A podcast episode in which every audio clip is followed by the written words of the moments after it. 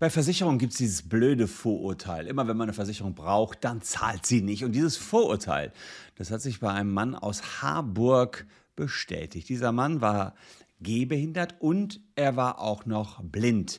Er brauchte einen neuen Rollstuhl. Die Versicherung hat gesagt, nee, du bräuchtest jetzt ja einen Elektrorollstuhl und weil du blind bist, nutzt er dir gar nicht, du kannst dir doch sowieso nicht fahren, gibt's nicht. Und das Ganze ging vor die Sozialgerichte und die mussten entscheiden, ob ein blinder, gehbehinderter Mensch Anspruch auf einen E-Rolli hat. Und das schauen wir uns hier mal näher an.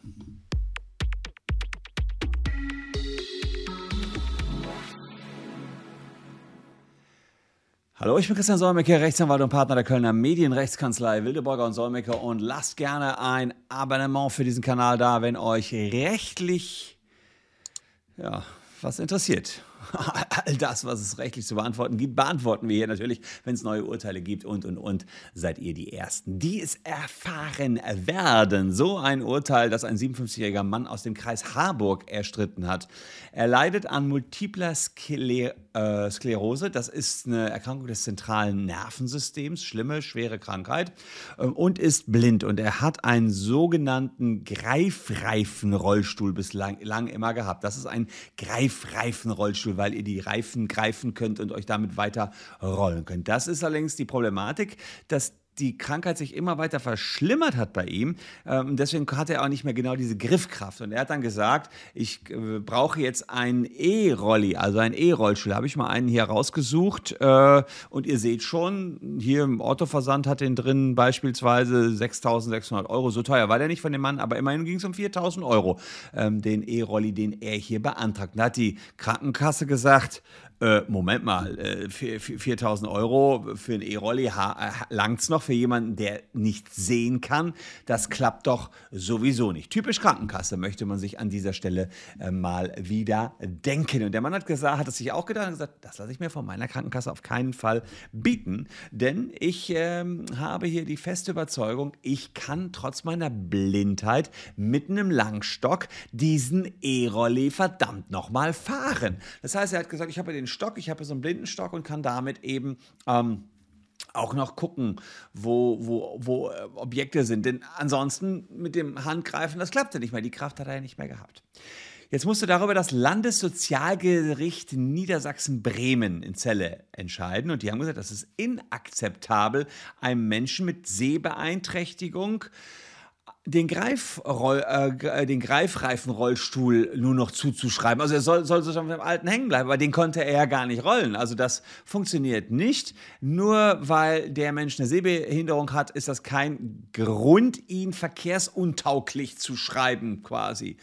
Ähm, es gab dann Sachverständigengutachten und der Mann konnte beweisen, dass er den E-Rolli sehr gut bedienen konnte und auch auf seinen bekannten Strecken sehr gut damit zurechtkäme.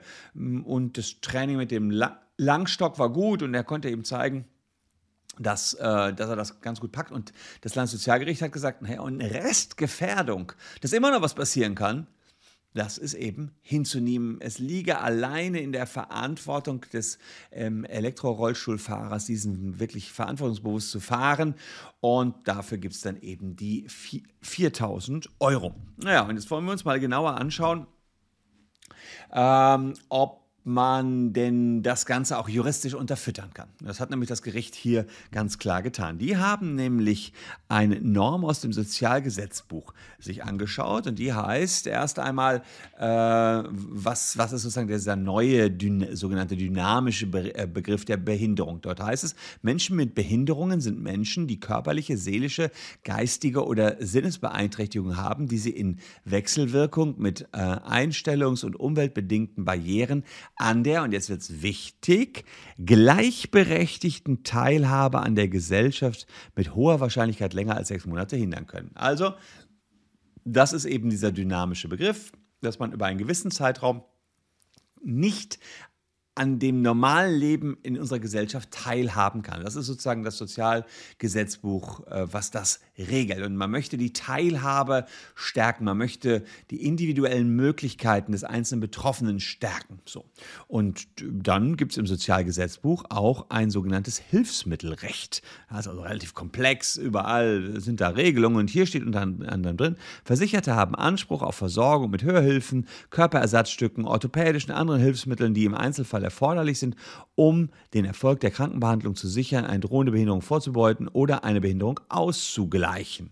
Ja, und ähm, Daraus hat dann eben das Sozialgericht gesagt, so, erstens, der neue Begriff, den wir seit Ende 2016 im Sozialgesetzbuch haben, der Behinderung, der darauf abzielt, dass es eine Teilhabe geben, muss in Zusammenhang mit unserem Hilfsmittelrecht, der sagt doch gerade, wir müssen alles dafür tun, den Menschen, die ansonsten nicht an der Gesellschaft teilhaben könnten, diese Teilhabe zu ermöglichen. Und dass wir sie eben nicht von allen Gefahren des Lebens fernhalten können, ist doch klaro, auch wir laufen einfach über die Straße und könnten theoretisch vom Auto überfahren werden. Und wenn die beweisen, sie können mit ihrem Langstock perfekt auch noch links einen E-Rolli steuern, rechts mit dem Langstock mit ihren 6 km/h, die müssen ja nicht mal volle Pulle die 6 km/h fahren, ja, vielleicht fahren die auch nur 1, 2 km/h, aber sie müssen eben nicht mehr rollen, dann muss die Versicherung auch zahlen. Gut so, liebes Landessozialgericht Niedersachsen-Bremen, finde ich, richtige Entscheidung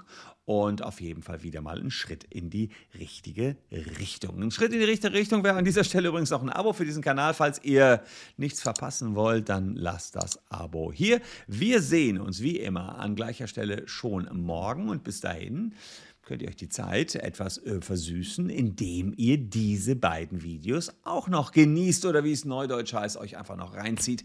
Ich wünsche euch einen wundervollen Tag. Tschüss und bis morgen.